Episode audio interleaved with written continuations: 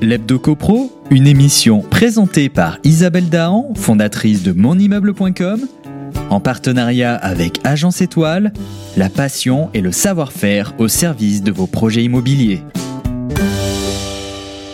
Un grand bonjour à vous tous qui nous suivez pour en savoir plus sur l'actualité de la copropriété. Selon la dernière étude annuelle de l'INSEE sur le logement, publiée il y a quelques jours, la France compte 35,6 millions de logements au 1er janvier 2019. Ce chiffre grimpe à 36,6 millions en intégrant les départements d'outre-mer. On compte donc 11 millions de logements de plus qu'il y a 35 ans, mais avec un rythme de progression autour de 1% par an de 1984 à 2019. Plus précisément, sur 100 logements, on, a 82, on en a 82 qui sont des résidences principales. Les habitations vacantes représentent quant à elles 8% des logements. L'étude confirme également qu'en 2019, l'habitat individuel est largement majoritaire et représente 56% des logements.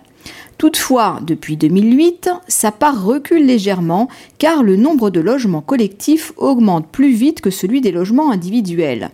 Depuis 2013, les logements achevés dans l'année sont en effet plus souvent collectifs qu'individuels, alors que c'était l'inverse avant 2008. Il est important de souligner que les logements se concentrent davantage dans les unités urbaines hors de Paris.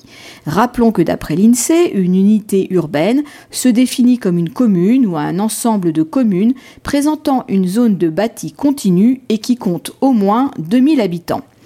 En 2019, 16% des résidences principales se situent dans l'unité urbaine de Paris et 21% dans une commune rurale.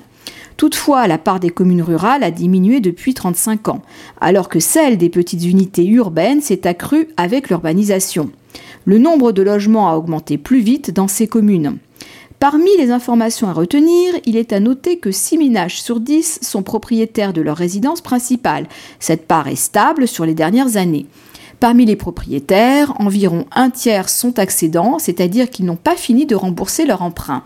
La part d'accédants à la propriété se stabilise depuis une dizaine d'années, alors qu'elle avait fortement augmenté dans les années 1980 avant de baisser jusqu'au milieu des années 2000 la part des propriétaires sans charge de remboursement s'est régulièrement accrue, en partie sous l'effet du vieillissement de la population.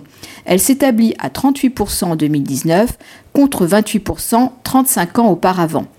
Par ailleurs, la proportion des ménages logés gratuitement a baissé et celle des ménages locataires de leur résidence principale se maintient autour de 40%. Dans le parc locatif, les parts respectives des bailleurs publics et privés atteignent 17% et 23% des résidences principales en 2019. En conclusion, on peut dire que depuis 35 ans, la part de résidences principales a légèrement diminué, tandis que celle des logements vacants s'est un peu accrue. D'autre part, la proportion des ménages propriétaires reste, reste stable à environ 58% depuis 2010. On se retrouve lundi prochain pour notre chronique HebdoCopro. D'ici là, portez-vous bien et continuez de nous suivre sur monimmeuble.com. L'Hebdo CoPro, une émission présentée par Isabelle Dahan, fondatrice de monimmeuble.com, en partenariat avec Agence Étoile, la passion et le savoir-faire au service de vos projets immobiliers.